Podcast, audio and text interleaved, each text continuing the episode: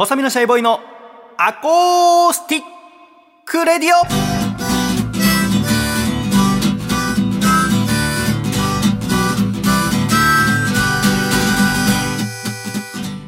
シャイ皆様ご無沙汰しております。細身のシャイボーイ佐藤孝義です。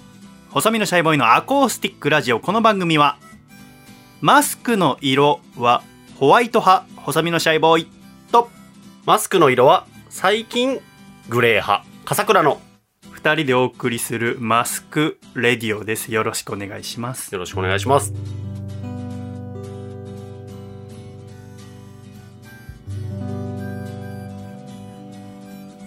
笠倉さん。はい。年内最後のレディオです。はい。よろしくお願いいたします。よろしくお願いいたします。今年もありがとうございました。ありがとうございましたこれが配信開始となってるのは2020年の12月25日。クリスマスです。今2020年って言いませんでしあごめん間違えた。過去からお送りしてるたナチュラルすぎて感今も僕一瞬ん？ってなったんですけど。じでしたっけって。2022年2年。12月25日ですがはい。笠倉家はサンタさんは何をプレゼントとして持ってきてくれるはずですか？えっ、とまあ2つありまして。娘さん。まあん口で説明するのは難しいんですけどおおもちゃですね。簡単に言うと。口で説明するのが難しいおもちゃ。はい。なななんて言うんですね粘土のなんて言うんですか？な柔らかいね全然わかんない 難しいんですけど。子供にスライムあげようとしてるの なんか YouTuber がうん。よくこう遊ぶ動画って YouTube に多いんですけど、うんうん。最近の子は多分多いと思うんですけどそれを見て私もこれ欲しいへっていうパタンーンで、で1個は、えっとヒカキンさんになれるみたいなやつで、あのなんかこううスイッチみたいなのを押すとブンブンみたいなの言ったりとかうん。なんかマイクでこう喋るとなんていうかこうボボイパというんですか、うん。なんかそういった風なものがこう聞こえるとかなんかこうヒカキンなりきりセットみたいなのが1個あるんですけどそれはマイクみたいなもの？マイクとかないわゆるサンサンプラー的なものなんですけどなんか面白いなと思って。でそれともう一個 その、ね、粘土のようななんていう。下の子？はい下の子はそういうこう手で自分でこうやって組み合わせて遊べるようなうん。これが欲しいっていうふうに手紙に、YouTube で見て。はい、書いてたので。そうなんだ。サンタさん宛てに書いた手紙を。訪れてるはず。そうです。うん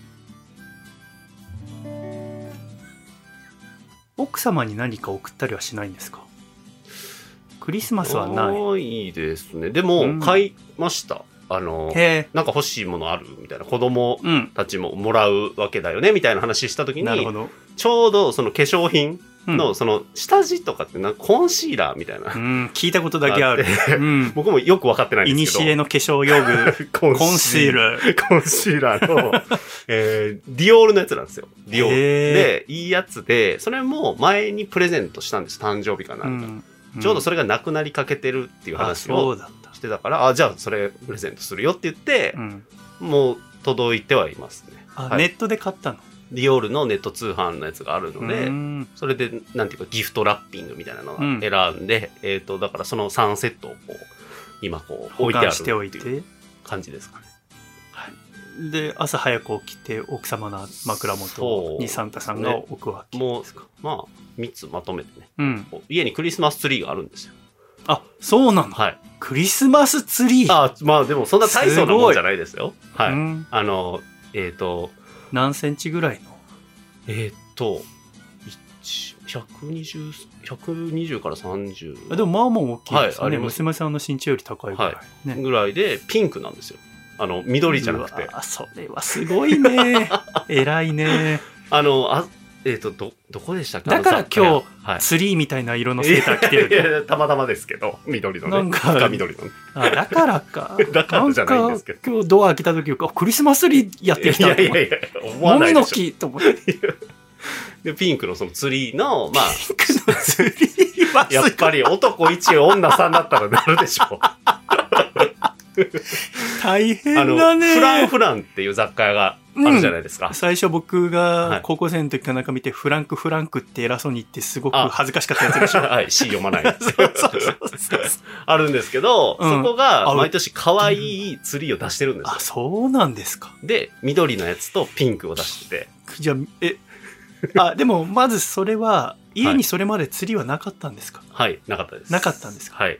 で、今年ですか？買ったの。あ、でも、それはもう数年前です3年前とかですね。そうですか、3年前。はい3年前って下の子生まれてますか？えっ、と、1歳とか。それぐらいなんで、なるほど。で、僕が、えっ、と、小学生の頃から家にツリーがあったんですよ。うんその、クリスマスの時期は大阪の実家に大阪の実家で緑のもう、ベタなやつですねな。るほど。で、いろいろこう、飾ってあるような、うん。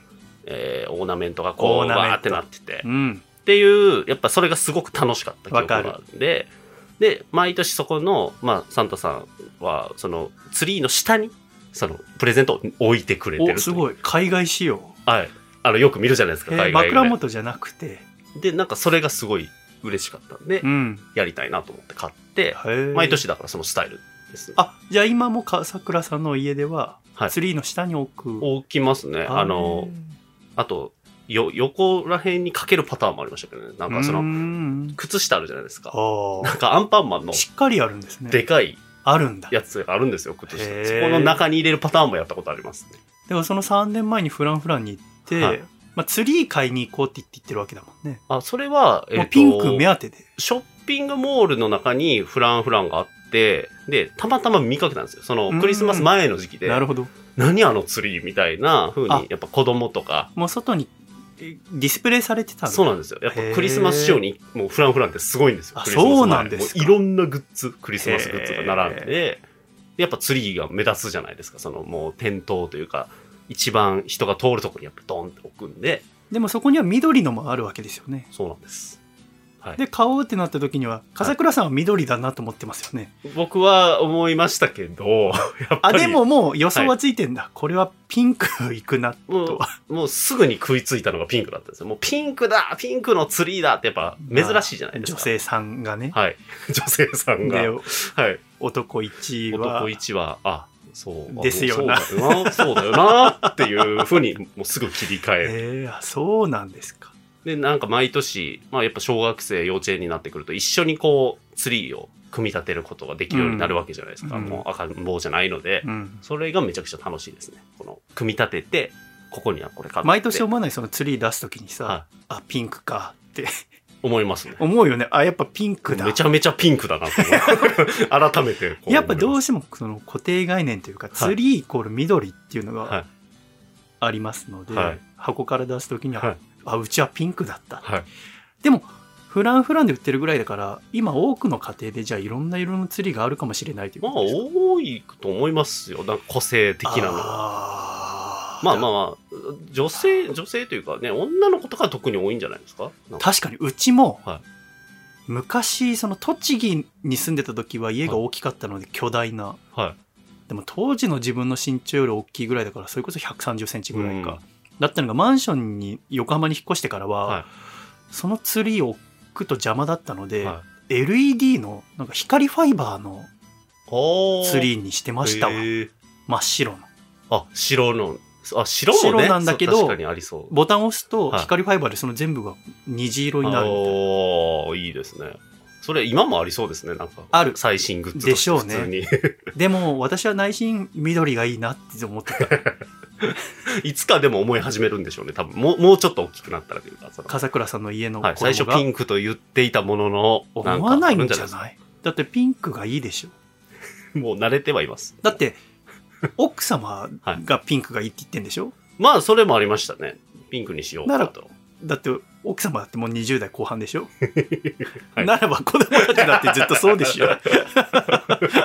まあいつかはあるのね。外行くとね、緑のやつが見れるんでっていうのもあるかもしれないですね。なるほど。家の中は特別でってはいこと、東京特に、あの、す多いよごいですイルよね、ミネーション。とかねいろんなところにありますよねこの間六本木にもありましたカップルがもう写真ね、たくさん撮ってるじゃないですか、それば。もう今そこを通らないように通勤するのが大変で いろんなとこ行くのあらかじめあのカップルが多くないところを調べて青山とかよく行くので、ああ、イルミネーション通らずに、だからもう倍ぐらいの時間かけて、はいいろんなとこ行って表ます。参道のね、あの、カルティエの前、すそう。そうそう、赤坂もそう。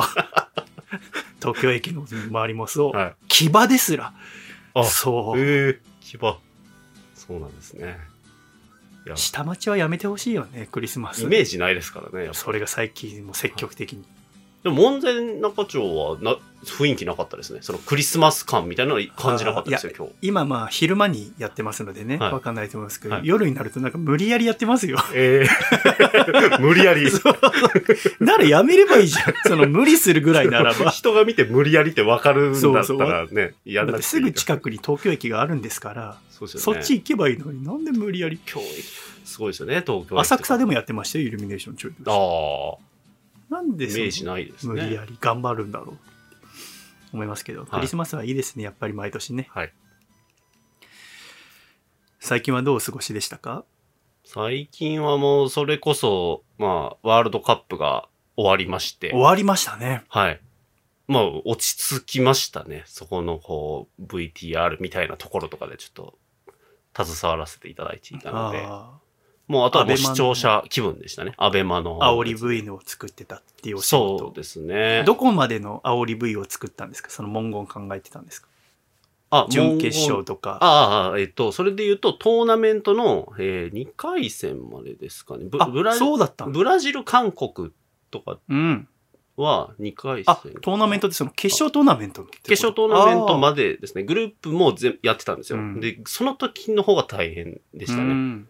で、グループが終わり、トーナメントの1回戦ですかね。うん。日本代表、クロアチアとか、ブラジル、韓国とかで終わり、で、もう全部終わって、その決勝の、えっ、と、アルゼンチン、フランスが終わった直後に、そのグループラインみたいなのに、うん。こう皆様お疲れ様でしたみたいなのが、あまあ来るじゃないですあ、か。64試合終わりました。で、この1ヶ月で作った VTR の本数なんですが、みたいなのが来て、あの、100 64本じゃないの？あの、150本なんで？作ったっていうのが来て、ゾで、ッとしま64し試合じゃないですか。たなんですけど、それ以外にもなんか作ってそ、の、試合、1試合で2つの国の見どころ紹介と、あと直前うん。に流れるっていうので3本作るんですよ。ああ、なるほど。はい。で、日本代表戦になってくると、これまでの日本代表みたいな VTR も加わったりとか。で、いろいろこう、やると、もう、それぐらい作ってたっていうのを知って150本。はあっていう、こう、やっぱディレクターさんが最終的にやっぱりこう、作るっていうか編集をね、してるので、おお疲れ。様でしたという、こう、えー気持ちもありつつ、まあでも決勝が面白かったんですね、あと。見たんですか？あの、アベマでそれこそ見ましたけど、うーん。お互いどこが優勝するっていう予想してたか覚えてます ?1 ヶ月前。全然覚えてない。私は日本代表で、笠倉さんはスペインだと。ああそう、そうだ。まさかのだか。らどちらもベスト16ではい。いうことですね。面白かったですね。面白かったですねそれぞれの試合というか、まあ展開もそうですし。今回のワールドカップで何が一番楽しかったですか？まあ僕は、まあ毎回その日本代表戦みたいなのは、やっぱり日本代表 VS っていうところうん。は、もう、なんていうか普段海外サッカーを追いかけてる人間ではないので、やっぱりそういう時に見るっていうライト層、いわゆる。うん。まあ本当多分今回の視聴者層の大部分に近いと思うんですけど、それが楽しみですね、毎回。4 4年に1回っていうのが、なんか、絶妙ですあの、よね。企画として最高だなって改めて思いました。やっぱり世代論とかあるじゃないですか、入れ替わりとか。でも、やっぱりあの、年齢って残酷だなと思いますよね。はい。やっぱり33以上の選手ってほぼいないですね。うん各チームに1人か2人ぐらい。そうですね。しかもそれはもうスーパースター級というか、メッシのメッシ35歳とか。そうですね。そういう。クリスチアーノ・ロナウドさんだったりとか。ねあの、クロアチアのあのかっこいい人なんでしたあ、っけ？モドリッチ。モドリッチさんかが37歳。はい。はい。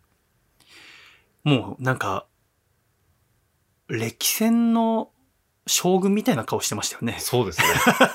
しわやもう 神々しかったもんね。濃いし、だからそれぞれの、そういう35歳以上のスターたちが、レアル・マドリードかバルセロナなんですよ。大体所属クラブ。もともととかね。もうとんでもないクラブなんだなって思いましたね。そういう調べていくと。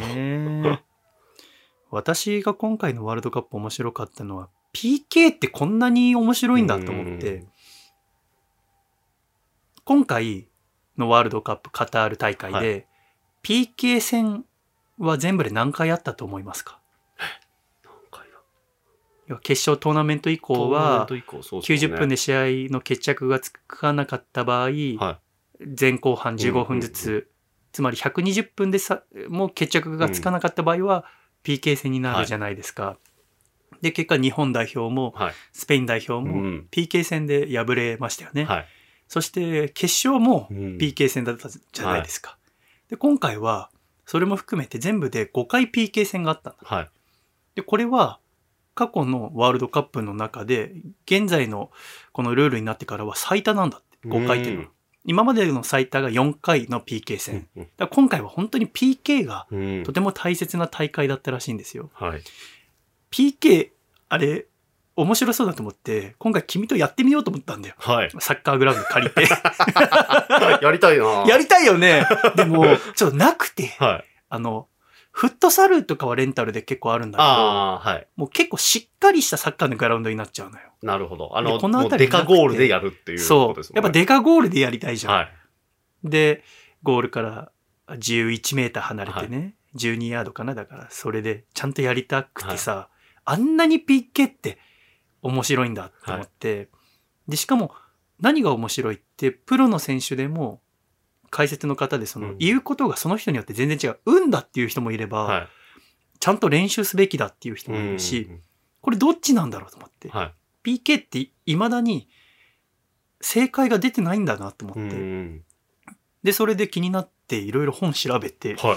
今回ね、この、サッカーの学術書、PK、最も簡単なはずのゴールはなぜ決まらないのかを読んだんですよね。はい。これあの、ベン・リトルストンさんって方が2015年に出した本なんだけど、これは、あの、400ページ全部 PK についてだけ書かれてる本。ええ すごい。すごいよね。そんなに書けるんだ。そう。でもね、読んでみて、あ、PK ってこんなにすごいんだと思った。っていうのは、このベン・リトルトンさんは、はいあの、サッカーのジャーナリストの方なんだけど、はい。イギリスの方、イングランドの方なのね。はいでイングランドってのは、僕全然知らなかったんだけど、はい PK が弱いんだって。うーん。今まで過去の大切な大会で、はい。PK 戦で負け続けてるんだ。で、このベン・リトルトンさんは、PK って何なんだろう？と思って、徹底的に PK について調べて、また PK のキッカーとして名手と言われた選手ど。や。ゴールキーパーに取材して、うん PK とは何かってのをお研究してまとめたのがこの本なの。へえ。でも400ページ全部読んだんだけど楽しかった PK。はい、はい、はい、はい。PK ってやったことないですか？僕、サッカー、小中とやってましたけど、PK は蹴ってないです、ね。ないですか？あ子供ってやんないのかな？PK 戦にあんまりなんなかっそっか。たんですけどね。フリーキックとかな、コーナーキックとかもうバンバン蹴ってたんですけど、ポジション的に。ないですね、そう考えたら。なんか記憶に残る PK とかってあります？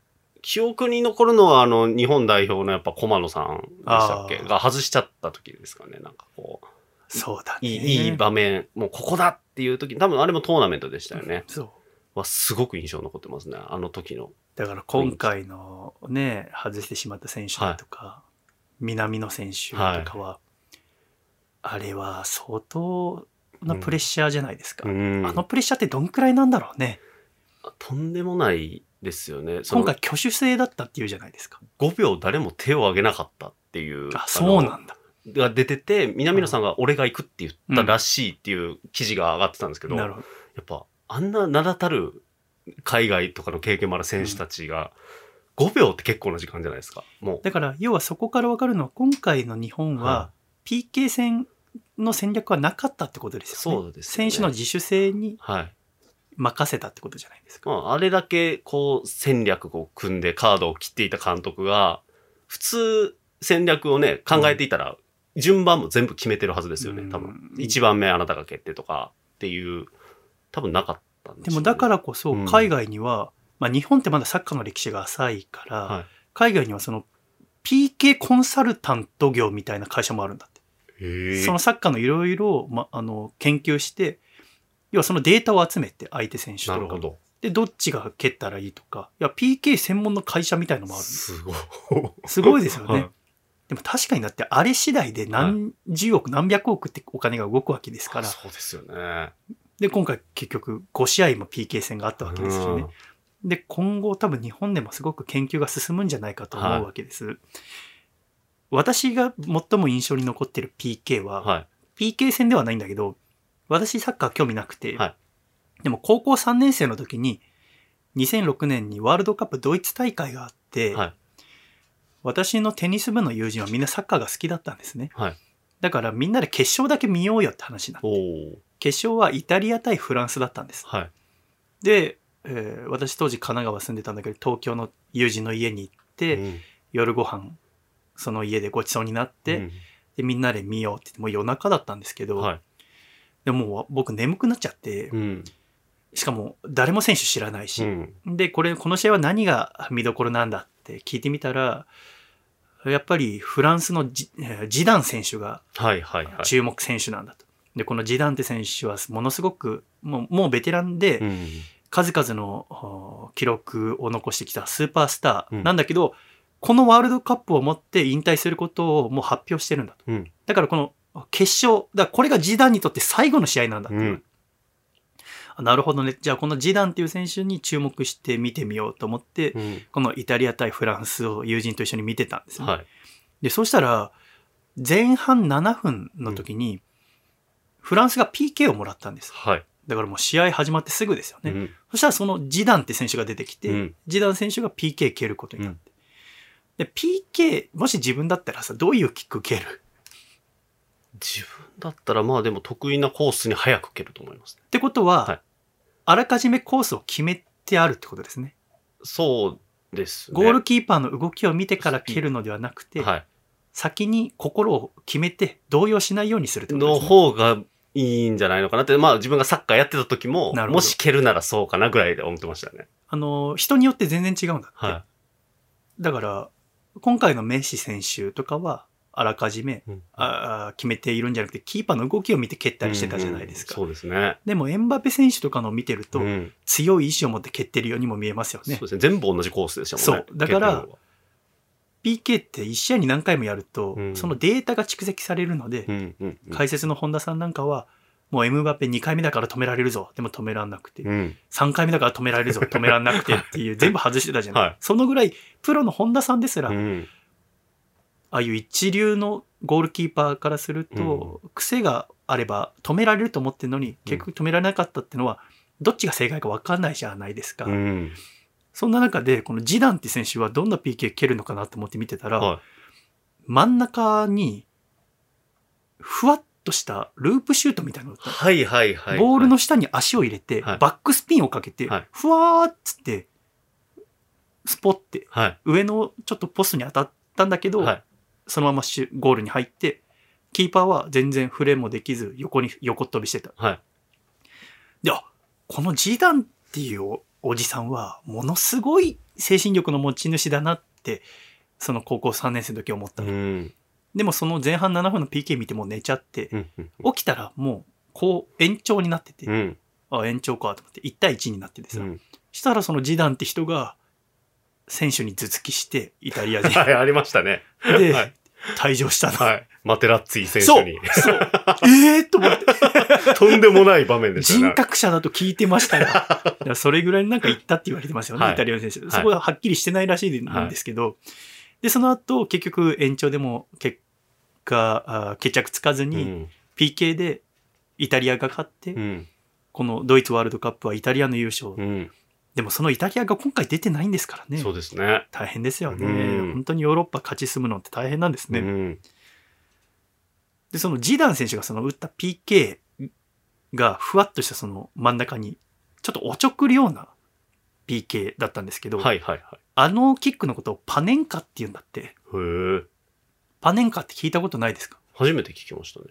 はいサッカー好きな人は全員知ってるみたいです。え、パネンカですか？パネンカ知らないってなると、はい。そこでかなりにわかかどうかが見極められるらしいです。え、サッカーやってた時もパネンカ知らなかったですね。ああ、本当ですか？ループシュートですよね、いわゆる。その種類ってことでもね、その PK で蹴るしループシュートのだけのこと。そう。で、ループシュートってもそのバックスピンかけて、はい真ん中にふわっと入れる。はい、はい、はで、これをパネンカっていう。ええだから、サッカー好きな友達にいろいろ聞いてみたら、だから本当にだから、サッカー好きな人だったらみんな知ってるっていう。え？えだから野球でいうタッチアップぐらいのイメージなんで、はいはいはいはいタッチアップってわかる？はい、なんとなく分かれてます。でも、はい多分分かってないと思うんだよね。はい。ちゃんとは全然理解してない。野球興味ないじゃん、ね。はい。で、私はサッカー知らないから、はいもちろんパネンカなんて知らなパかった。ネンカ？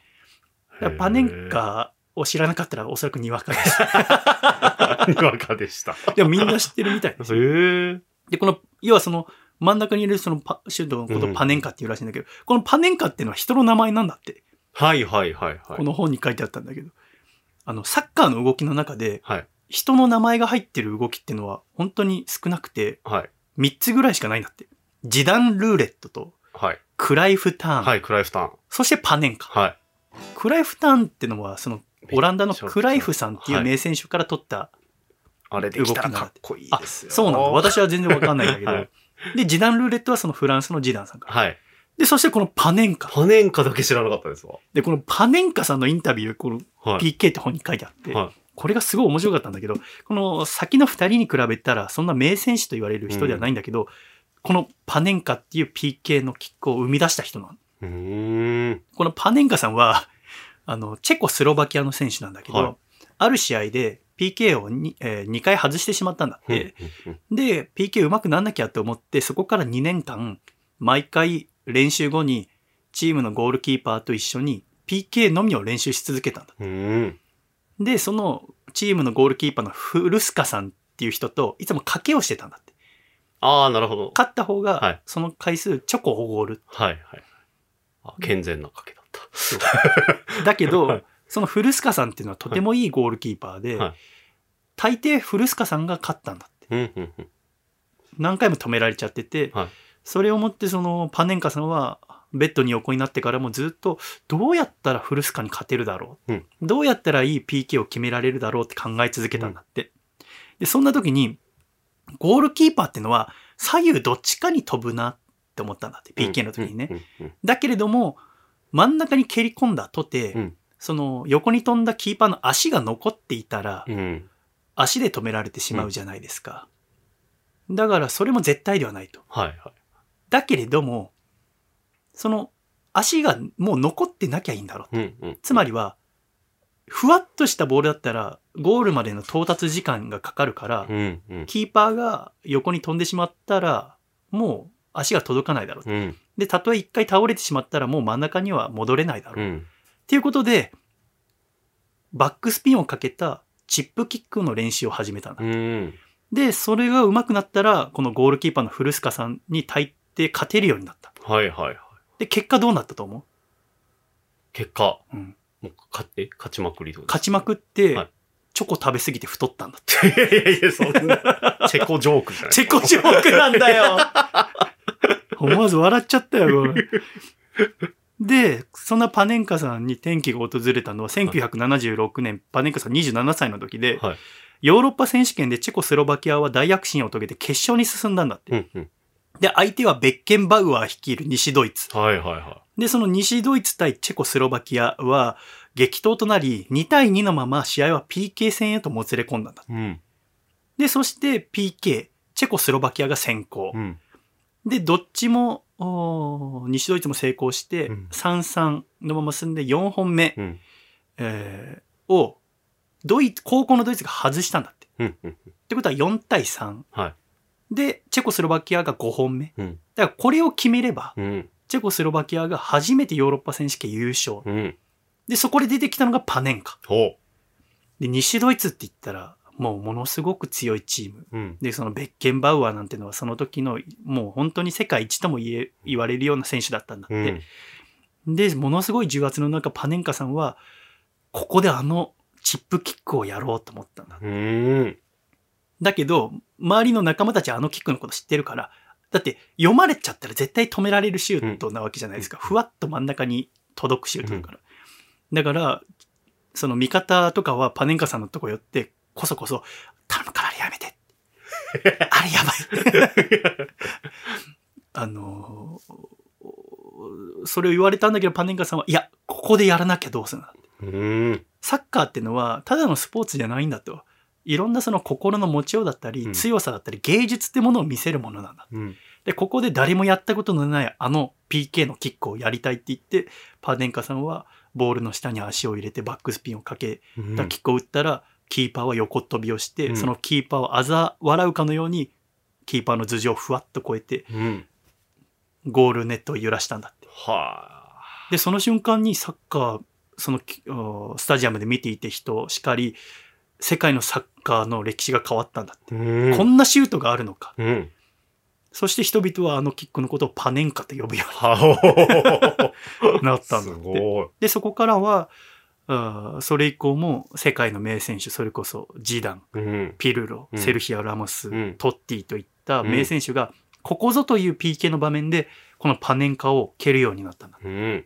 このパネンカっていうのは、ただの PK を決める以上の効果をもたらす。味方には勇気をもたらし、うん。やられた方のチームは動揺するとう。ん。ゴールキーパーも、相手チームのキッカーも。うん。だからここぞという時に繰り出される必殺の PK シュートとして、ここのパネンカっていうのは今でも続いているらしいですよ。すごい。それをもってもゴール、うん PK っていうのはものすごく奥深いものなんだなって思いませんか、あのさ、日本対クロアチアの、はいその日本が負けてしまった試合で、うん。うん。うん。あの、キャプテンの吉田麻也選手は、PK 先行を取ったんですよね。はいはい。君だったらどっち取ります？うわーでも様子見たいなと思っちゃいますけどね。まず相手のキキックっていうか、そのうんね、じゃあ、笠倉さんがコイントスで勝ったらはい高校にしますか、高校選ぶと思います。はい。?PK でコイントス自分が取ったら、はい先行を選ぶのが普通らしいです。なんでなんですか？もう統計で、はいコイントスで先行を取ると勝率が61%って決まってるんです。へえ。そんなも差が。うコイントスで取った時点で、はい。それまでは五分五分なわけじゃないですか。は先行取った時点で60%超えるんい。です。それはワールドカップもヨーロッパ選手権も、そのクラブでの試合もいろんな統計を取った結果、先行が有利なんだって。先行取れた瞬間に、だからあの瞬間日本は6-4で勝ってたの確率で言うなる。ほど。だから吉田麻也選手は当たり前のようにうん。全く迷わず先行を取ったんです。うん。で、だから先行を取った瞬間に勝つ確率がまず61%になる。うん。うん。その代わり、1本目を外すと、はいはいはい。外すと。勝つ確率は26.9%下がって33.3%になるんだ。めちゃくちゃ下がりますね。その代わり1本目決めるとはい、7.1%上がって67.3%になるんだ。へえ。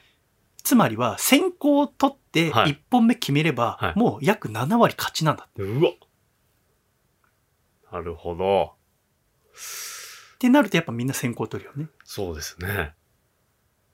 だからやっぱり日本は、だからコイントスで勝って運は日本にあったんだけど、はい1本目外してしまった瞬間にもう勝率は33.3%。うわ。で、結果負けてしまうわけですね。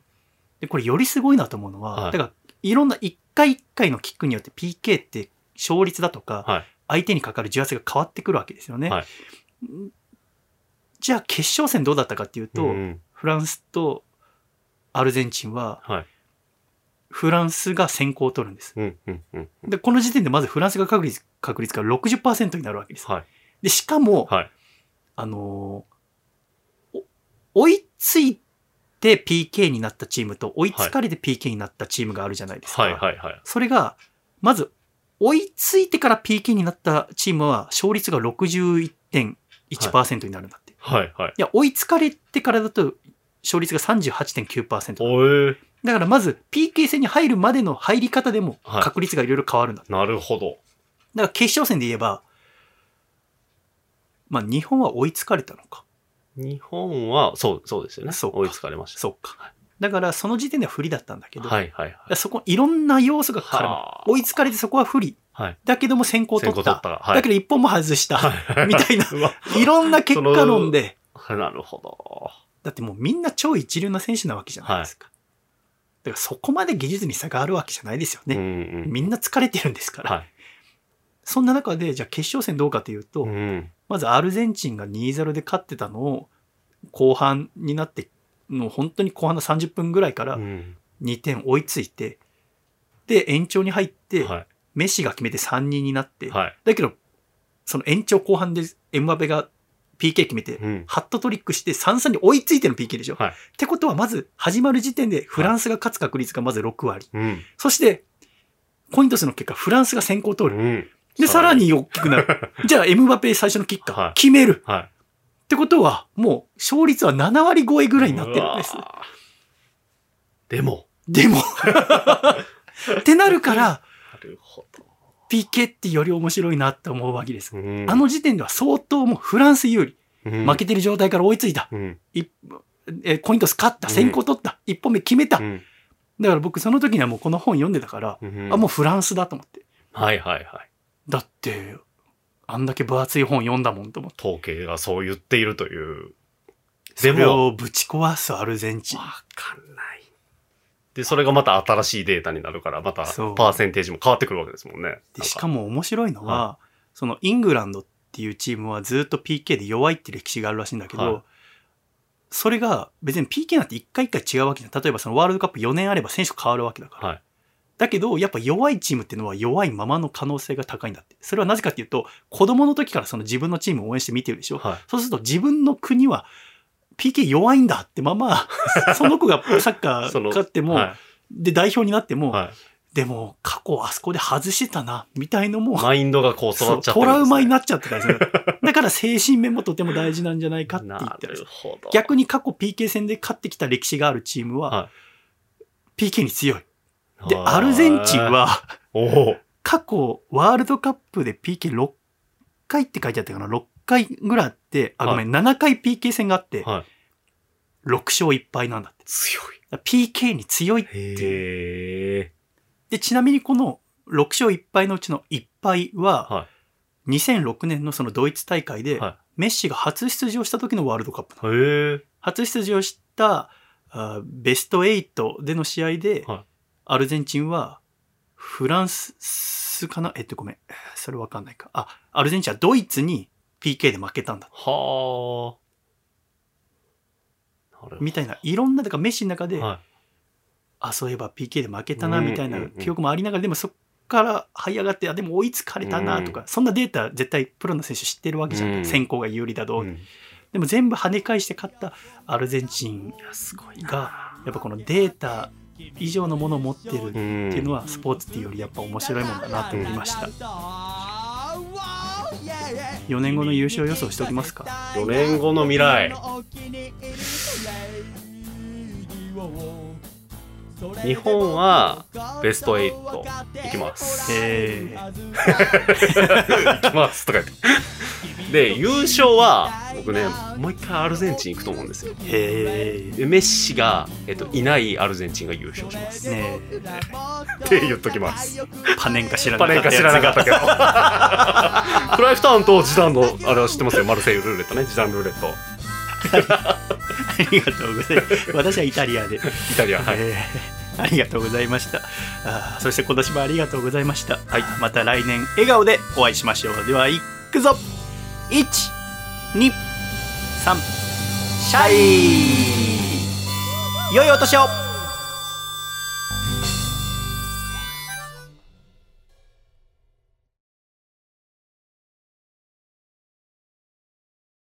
今日は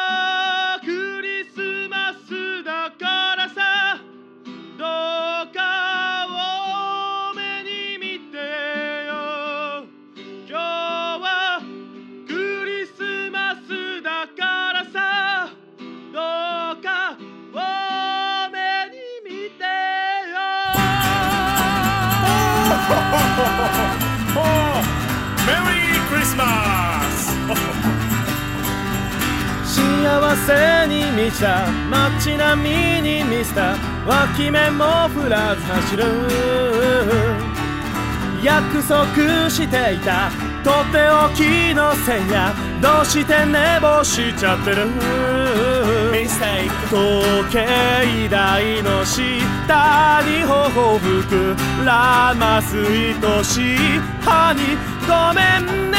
らないでお願いさね笑って。ね笑って。今日はクリスマスだからさ。どうか多めに見てよ。今日はクリスマスだからさ。どうか多めに見てよ。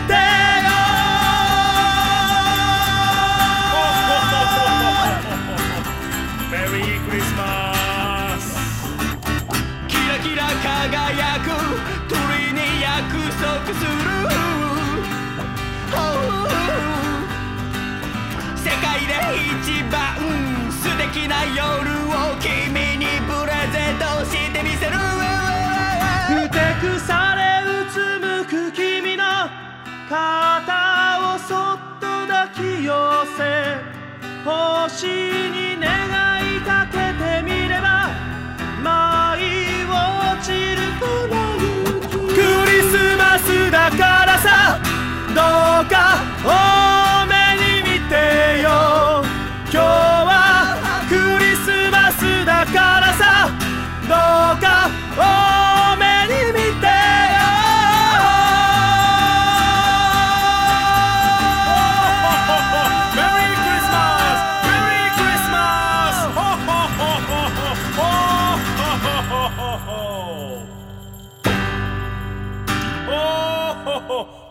Christmas and Happy New Year!